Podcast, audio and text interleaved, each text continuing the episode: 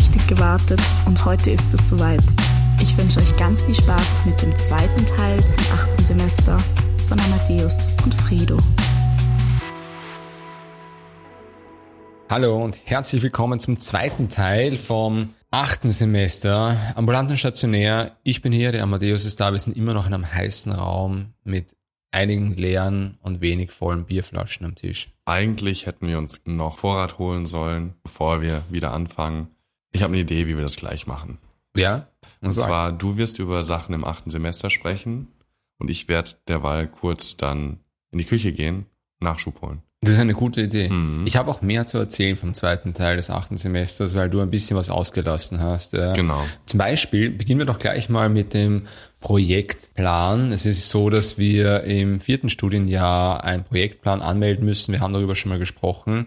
Und dass wir beide dann begonnen haben, an unserer Diplomarbeit noch nicht zu schreiben, aber wir haben begonnen Zu arbeiten. zu arbeiten daran. Ich in meinem Bereich in der Gynäkologie und du in der Urologie. Ja. Ich glaube, das war Prostatakarzinom. Ja, genau, so Biopsien im Endeffekt primär. Ja. Du hast dann retrospektiv äh, Daten erheben müssen. Genau, Patientendaten eintragen in eine riesige Excel-Tabelle. Genau, das war mein Job. Das habe ich auch fertig gemacht. Das hast du auch gut gemacht. Ich habe äh, das ganze AKH spricht davon, dass du das sehr, sehr schön gemacht hast. Mhm. Ja. bist Professionell. Ganz professionell hast du das super, super eingetragen. Und dann hat jeder andere vernünftige Student oder jeder andere Student, jeder andere Student hat dann begonnen, seinen Projektplan zu schreiben. Du nicht. nee, ich dachte mir so, nö. Aber ich möchte noch dazu sagen, jeder andere vernünftige Student hat ja rechtzeitig damit begonnen. Und weil ich so egozentrisch bin, muss ich nochmal kurz über mich sprechen, weil ich habe, glaube ich, fünf Tage vor dem Abgabetermin begonnen, diesen Projektplan zu schreiben, wo ich dann draufgekommen bin, das ist auch zu spät.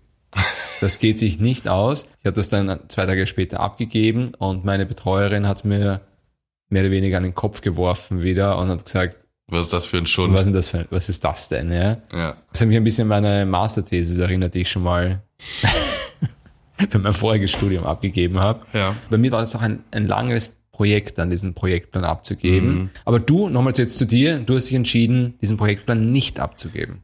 Richtig, weil mir eben während der Psychoste aufgefallen ist, wie schwer mir das Lernen und Arbeiten und alles Mögliche gefallen ist und das nicht in meinem Hirn hängen bleibt irgendwo auch. Und dann habe ich gesagt, "Hm, das schreit irgendwie nach Pause. Und du hast gedacht, den Projektplan machst du nicht und du machst dann direkt weiter mit den Methodenseminaren. I, nee, auch nicht. ich habe mir gedacht, ich mache noch so ein paar große Sachen, wie zum Beispiel eben die Psychoste, die mache ich noch fertig. Und so ein, zwei Sachen, wie zum Beispiel Advanced Life Support, also quasi Reanimationskurs mit Intubieren und wann gibt man welches Medi und okay, dann schließt man halt noch ein EKG an und schaut an, okay, was ist denn zum Beispiel jetzt gerade, was ist denn da los? Das war auch noch so ein Kurs oder eine Line, die, wo ich gesagt habe, okay, das will ich auch noch machen. Den Rest habe ich gesagt, das packe ich einfach gerade nicht mehr weil mir einfach die Kraft irgendwo gefehlt hat. Das musste ich mir auch erstmal selber eingestehen. Ich bin ja schon auch jemand, der dann immer weitermacht und durchzieht und sagt, ja, geht schon und mache ich dann halt irgendwann anders Pause. Und da habe ich mir dann eingestanden, so, mh, ja, vielleicht solltest du mal jetzt Pause machen. Das heißt, du hast eine Sache gemacht, die ich sehr beneide, die nicht nur du gemacht hast, sondern einige von unseren Kollegen Mhm, und Kolleginnen. Du hast gesagt, ich mache jetzt ein Jahr Pause. Quasi, ja. Also nicht, du musst natürlich nächstes Jahr auch Dinge machen, du musst Ja. nachholen, was du jetzt nicht gemacht hast, Mhm, aber du machst jetzt mal Pause mit dem Studium und lässt es dir gut gehen. ja. Ein bisschen auf mich schauen oder sehr viel auf mich schauen, was brauche ich, wie komme ich wieder zu meinem energetischen Ich zurück, dass ich sagen kann, hey, ich habe Spaß am Lernen und nehme auch was mit und ziehe mich nicht nur so dadurch irgendwie, weil das ist dann auch nicht Sinn und Zweck der Sache, gerade bei Sachen, die mich eigentlich interessieren oder die mich sehr interessieren, dann keine Kraft oder keine Motivation habe zu lernen. Deswegen habe ich gesagt, Pause muss sein. Ich finde das total super. Ich würde das auch machen, wenn ich nicht wahnsinnig alt wäre und nicht quasi vom Studium direkt in die Pension gehen würde. Wir haben ja letztens drüber gesprochen. Du hast gesagt, eigentlich ist es blödsinnig, dass ich das sage, weil ich könnte genauso ein Warte hier machen. ich bin halt schon so gierig darauf, diesen Job auszuüben. Mhm. Und möchte eigentlich das ganze Studium hinter mich bringen, endlich. Ja. Du bist nicht der Einzige, der das macht in unserem Freundeskreis. Machen mehrere Personen jetzt ein Wartejahr. Mhm. Ist natürlich schon cool. Muss man überlegen, was Annika damals in einer unserer ersten Folgen erzählt hat von ihrem Ja. gezwungenen Wartejahr, das sie hatte Ja. und dann erzählt hat, das war das geilste Jahr in ihrem Leben.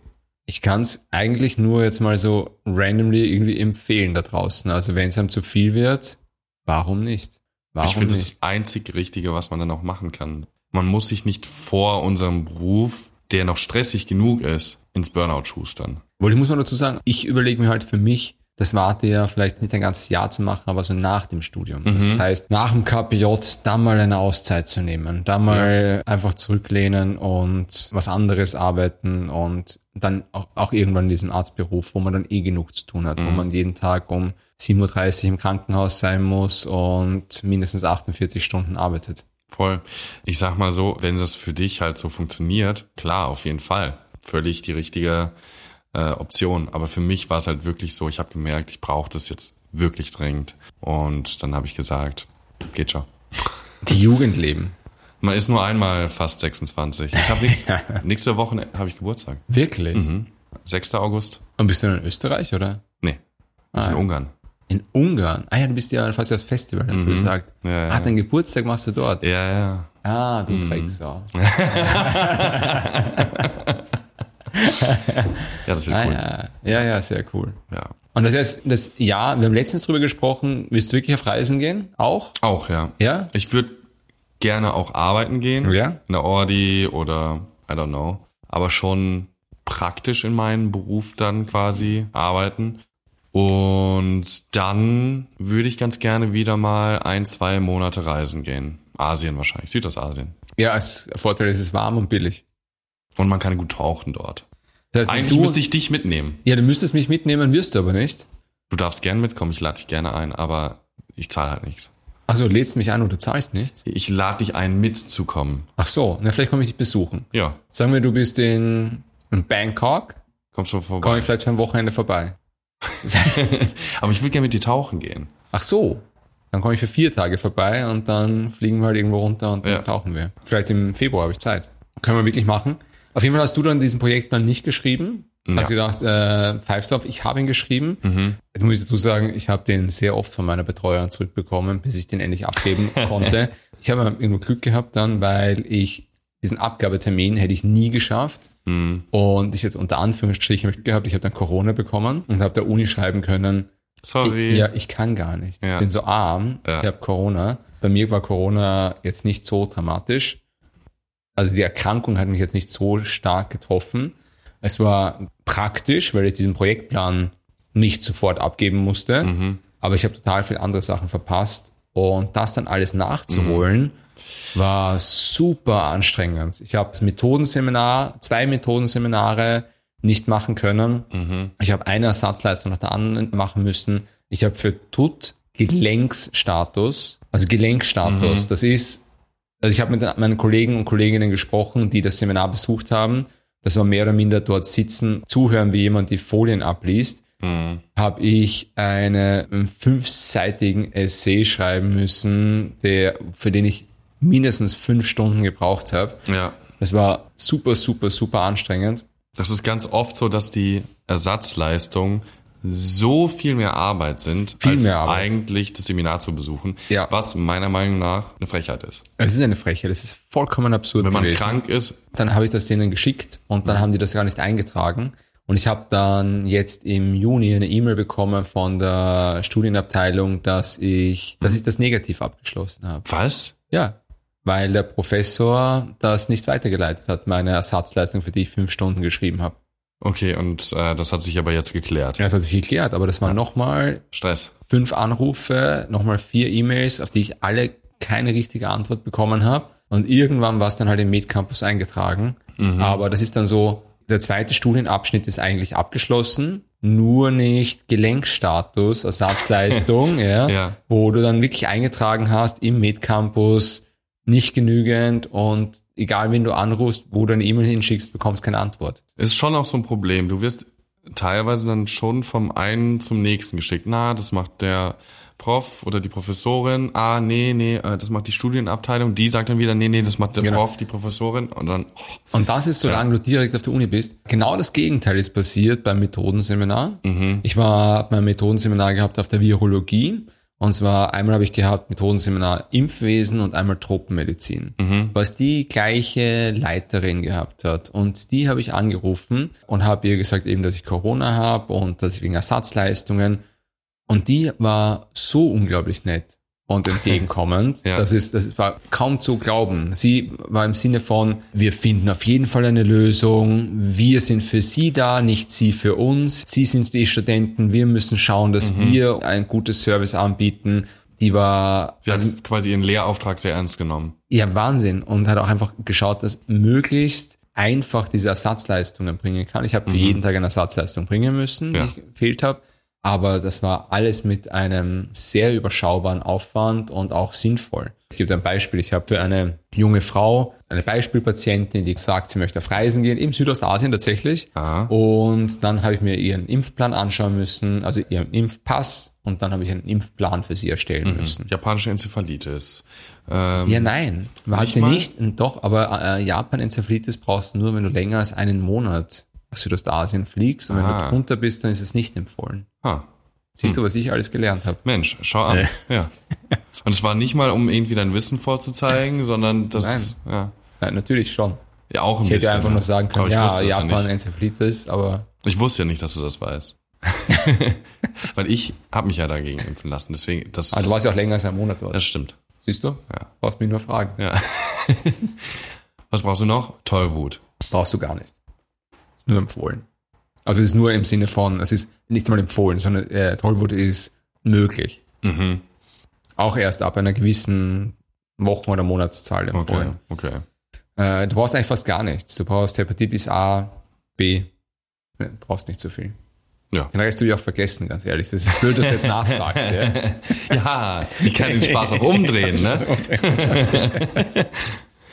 Naja, und dann was war da noch im Semester? Was du dann nicht gemacht hast, ist Ostsee. Die Ostsee, ja. Die Ja. Ostsee. Wie- Wieso ist die Ostsee? Und der Ost, äh, weiß ich nicht. Ich glaub, Warum das- sagen das eigentlich Ostsee? manche Die? Ostsee und manche sagen Oske? Keine Ahnung. Ich schaue jetzt mal kurz, was das überhaupt bedeutet. Ich weiß es auch nicht tatsächlich. Ich weiß es auch nicht. Es ist irgendwas ganz, ganz Es ist das Langes. integrierte klinisch-praktische Probedeutikum. Also das Ostsee. Aber das wäre ja nicht Ostsee, sondern das wäre ja IKPP. das hört sich nicht so cool an. Ja, das wäre eigentlich IKPP. Equipe. Integriertes klinisches praktisches Probedeutikum. Das ist wieder mal, wo wir uns vor unseren Kollegen und Kolleginnen komplett blamieren. Und fürs Ostsee hat man auch viel lernen müssen, aber das Ostsee war, es war cooler Stoff zum Lernen. EKG lernen. EKG ist einfach super spannend. Ich weiß, du findest EKG nicht super spannend, aber EKG ist einfach extrem cool. Ich sage immer, EKG ist wie wenn man eine Kirche von fünf Seiten fotografiert und du musst schauen, wo ist ein Ziegelstein runtergefallen. Für mich ist EKG jedes Mal so, ich muss komplett neu lernen, weil ich es jedes Mal komplett vergesse. Ja, weil du es nie richtig gelernt hast. Wenn du Möglich. es Ostsee lernen würdest, also ich kann zumindest jetzt noch sagen, dass ich EKG kann. Lungenröntgen, Chorpulmo, auch sehr cool zum Lernen. Es ist so, dass ich beim Ostsee, bei der Ostseeprüfung, hat er mich nur viermal korrigieren müssen. Nur. Ja, es ist so, ich bin da gesessen, habe das dieses Röntgenbild bekommen Ja, und hast auf, gesagt, eine, auf eine Rippe gezeigt und hast gesagt, das ist der Beckenkamm. nein, habe ich nicht. Ich habe zu ihr gesagt, das ist wahrscheinlich ein Karzinom. Und dann Und da hat er gesagt- hat er Kopf gesagt- geschüttelt. Schauen Sie es nochmal genauer an. da hat er gesagt, schau mal ganz woanders hin. Ah ja, stimmt, das ist ein Pneumothorax. Und dann hat er gesagt, wie stellt sich nach einem Pneumothorax dar? Und ich so, ah ja, und dann bin ich draufgekommen, es ist eine Atelektase. Klar. Ja, naja, aber die Atelektasen lernst du ja vorher, Ja. vor dem Ostsee. Ja, stimmt. Was war noch? Ah ja, dann war auch ärztliche Gesprächsführung. Ich glaube nicht, dass man da durchfallen kann, ganz ehrlich. Vielleicht, wenn du den Patienten anschreist, quasi. Wahrscheinlich. Akutes Abdomen war auch sehr spannend. Akutes Abdomen bin ich mir extrem safe vorgekommen. Habe ich eigentlich durchgesprochen, sie auch Rückfragen gestellt. Und ich habe auch da vergleichsweise das wenig Punkte. Bauchschmerzding? Ja, Ja, akutes Abdomen, Ja. Bauchschmerz. Ja. Da habe ich relativ wenig Punkte bekommen dafür, dass ich dachte, dass ich gut dabei war. Hm. Dann natürlich der große Angstblock im Ostsee ist Gyn. Geburtenhilfe ist wirklich ärgerlich zu lernen. Erstens ist der Stoff wahnsinnig viel. Das Buch, mit dem man lernt, ist leider super schlecht. Ja, ist wirklich, es ist super schlecht. Das habe ich mir aber auch schon sagen lassen, Ja. dass es nicht gut ist. Es ist katastrophal. Dann war unser Prüfer jetzt auch nicht der netteste.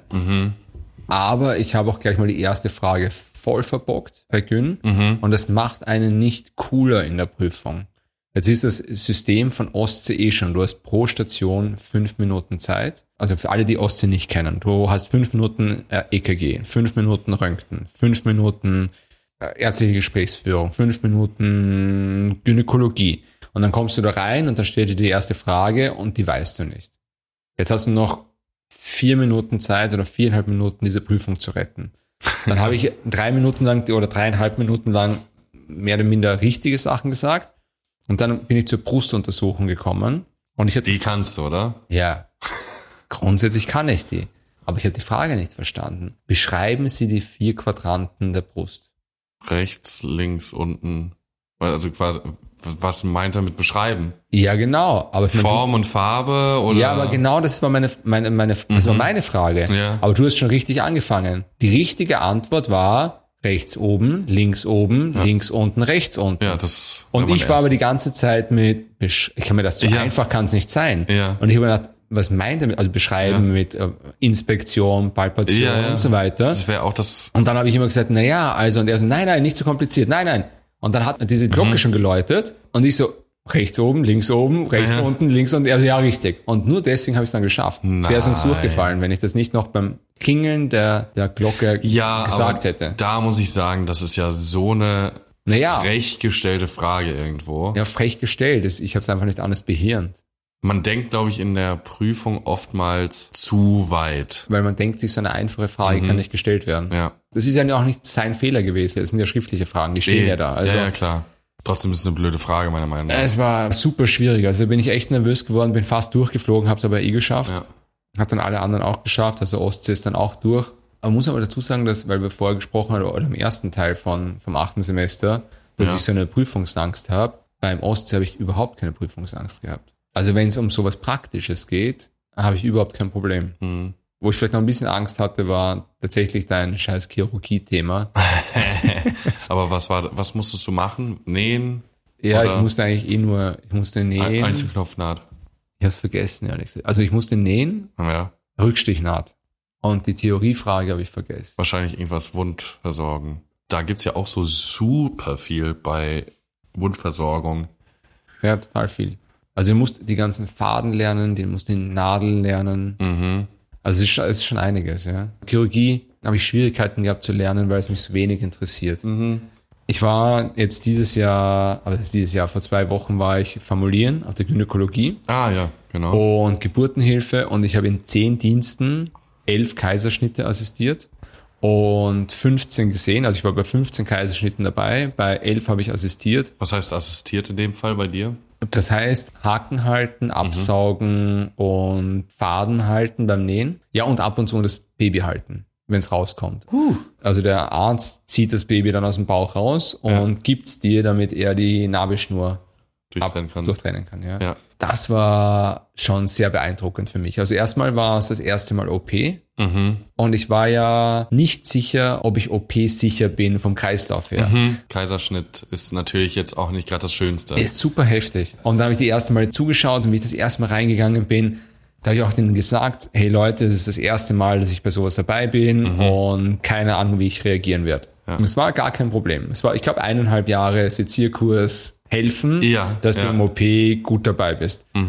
Aber ich habe es nicht gewusst. Dann habe ich mal dreimal zugeschaut und dann habe ich assistiert.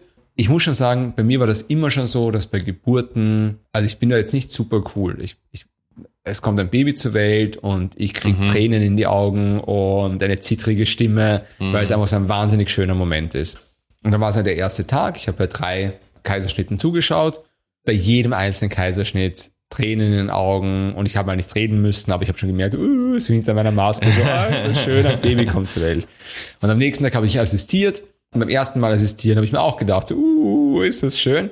Und beim zweiten Mal assistieren habe ich dann schon gemerkt, Baby kommt raus und ich muss absaugen und schauen, dass, der, dass das irgendwie, dass es ein Ja. sauberer OP-Bereich ist. Und dann kommt aber bei meiner dritten Assistenz, glaube ich, Mhm. kommt das Baby, also wird aus dem Bauch rausgezogen, der Arzt drückt es mir in die Hand, das Baby nimmt meinen Finger, drückt meinen Finger und macht seinen ersten Atemzug und macht und ich wieder Aber ich kann mir auch vorstellen, dass es so ein schöner Moment ist. ja, Und musst du jetzt auch. nein, muss ich nicht, ich habe es. Ist voll Ich okay. gekitzelt. Weinen ist hier okay. Ja, ist okay. Nein, es war auch manchmal sehr stressig, weil es war ja nicht immer eine gewünschte äh, Mhm. Ja, Sektion. Mhm. Und dann hat man schon gemerkt, dass es für die Eltern oft stressig ist. Aber andererseits ist auch die Situation so absurd, weil du stehst in diesem OP Mhm. und bist mit einem Tuch getrennt von dem Kopf der Mutter. Ja. Und du bist quasi da im Operationsteam, bist hier am Zerschneiden eines Bauches und du holst dann dieses Baby raus und dann wird der Uterus aus dem Bauch rausgenommen, damit er genäht werden kann. Und du hast einen Uterus in der Hand. Ja. Und auf der anderen Seite vom Tuch wird geweint, weil gerade der Sohn da ist und das Kind kommt auf die andere Seite vom Tuch Ja. und du hörst sowas wie, ah, es ist ein Mädchen, ja. ja. Und du hast deine Hände im Blut und ein. Uterus in der Hand. und das ist einfach so surreal, Ja. diese Situation. Die zwei Seiten ja, hinterm Vorhang und vorm Vorhang. absolut, ja. Also es war schon beeindruckend. War cool auf der Gynäkologie, auf der Geburtenhilfe. Und jetzt kann man sich denken, elf Kaiserschnitte in zehn Diensten macht dieses Krankenhaus nur Kaiserschnitte. Man muss aber dazu sagen, dieses Krankenhaus hat so viele Geburten, Mhm. dass das trotzdem immer noch ein kleiner Teil der Geburten ist. Also bei meinem ersten Kaiserschnitt, den ich assistiert habe, ist eine Pflegerin in P gekommen und hat gesagt, hey, das ist die 2000. Geburt dieses Jahr. Und das ist die 2000. Geburt in diesem Jahr. Im Juli war das, Anfang Juli. Also die haben einfach viele Geburten pro Tag. Eine Frage habe ich an dich. Und zwar, hast du es beim ersten Versuch geschafft, gescheit in die Handschuhe reinzukommen im OP? Nein, Das wusste Nein. ich. aber ab dem zweiten Mal. Ja. Das Also, erste Mal ja. war wahrscheinlich so, oh, Ja, jetzt bin ich mit drei Fingern im kleinen Ja. Finger drin. Ja, ich muss ganz ehrlich sagen, und ich habe vorher extra immer zugeschaut, wie es gemacht gehört. Es ist ja so, du lernst ja auf der Uni die ganze Zeit, wie kannst du dir diese sterilen Handschuhe Selber richtig anziehen. selber anziehen. Machst ja und du mehr. machst es nicht. Ja? Du kommst in den OP und du wirst einfach gedressed. Ich bin das erste Mal in diesen Handschuh reingefahren und habe gedacht, es kann ja nicht so schwer sein. Und ich war mit zwei Fingern in einem Finger drin. Und- ja. Aber ab dem zweiten Mal hat es super funktioniert. Ja. Sobald das erste Mal so, ah ja, so geht's nicht, dann Ja. hast du es eh raus. Genau. Und ich habe noch gemerkt, es gibt ja diese OP-Assistenz dort, also die OP-Pflegerin oder den OP-Pfleger, die haben ganz andere Techniken, wie sie das machen. Ja, ja, ja. Die einen ziehen die Handschuhe in Zeitlupe an, also beziehungsweise die halten es nur hin und du musst es selber machen. Mhm. Ja. Und die anderen Ziehen so mit ziehen hoch. so, ziehen voll mit hoch. Ja, ja, also das heißt, du hast deine Hand drinnen und plötzlich machst du watsch und du hast diesen Handschuh an. Ja. Und die sind dann auch die, wenn du am OP-Tisch bist, die dir die Utensilien nicht einfach nur geben, Und die hauen sondern die die Hand schlagen. Ja, ja, ja. das ist wirklich so, ja. Du sagst so Schere und dann knallt dir diese Schere in die Hand. Sie ganz sicher sind, dass du es auch wirklich hast. Ja, dann merkst du es auch. Da Ja. wird dir nicht so die Schere so sanft in die Hand Nein. gestreichelt. Nein, das ist Patsch, ja. Das sind aber auch meistens die Älteren, habe ich das Gefühl. Also so war es bei mir zumindest, dass die, die bisschen vom älteren Semester sind, die die, die Sachen so in die Hand schlagen. ja, das kann sein. Das, ich, bei mir waren alle Ältere. Also waren alle eher Ja. schon Aber ich fand dabei. irgendwie toll. Ja, und ich muss auch ganz ehrlich sagen, weil ich mich immer so lustig mache über die Chirurgie, Mhm. das hat echt viel Spaß gemacht. Aha. Also ja, es hat, wirklich, es hat wirklich viel Spaß gemacht. Ich habe Ja. nur assistiert und ich habe dann abgesaugt und ich habe noch mal lernen können, was viel Blut ist. Also es ist schon so, also bei einem Kaiserschnitt mischt sich das ja auch oft mit Fruchtwasser Mhm. und es ist dann eine unglaubliche Menge, die da entsteht in kurzer Zeit. Es war spannend, also hat mir super viel Spaß gemacht und die ganze Formulatur habe ich eigentlich immer nur geschaut, dass ich in eine OP komme. Also doch ein bisschen Respekt vor, vor dem Chirurgentum. Ja, ich hätte ja jetzt eigentlich auch eine Formulatur gehabt. Aber hast du auch gedacht? Ja. Ich war auf dem Festival. Hm, Ja, nee, ich habe gedacht, ich brauche jetzt meine Energie und das gibt mir, glaube ich, keine. Das wäre zu da hätte ich mich zu viel selbst gestresst, weil es halt auch so eine renommierte Uniklinik Ich, gewesen wollte- ich wollte wäre. gerade sagen, das war doch Charité und äh, Neurochirurgie. Neurochirurgie. ja. Mhm. Ja, Ja, acht gut. Wochen wären es gewesen. Mhm. Da habe ich einfach gesagt, das wäre mir zu viel. Und wenn sie mich jetzt nicht mehr wollen für eine Formulatur, well, your loss. Ja. Ist so. Aber da habe ich gesagt, nee, ich muss mir die Pause wirklich gönnen. So geil das auch wahrscheinlich gewesen wäre, da hätte ich mich zu sehr selbst gestresst, weil ich natürlich dann noch vorbereitet da sein will, wenn mir was gefragt werde von, keine Ahnung, ja, was ist das jetzt hier für ein Gefäß, was wir da sehen? Und ich will dann halt nicht irgendwie in der Ecke vom OP stehen, weil ich irgendwas Dummes gesagt habe, sondern ich will am Tisch stehen. Und dann habe ich gesagt, so, das kann ich aktuell nicht leisten. Und dann habe ich gesagt, okay, dann mache ich es nicht. Dann mache ich das vielleicht nochmal woanders.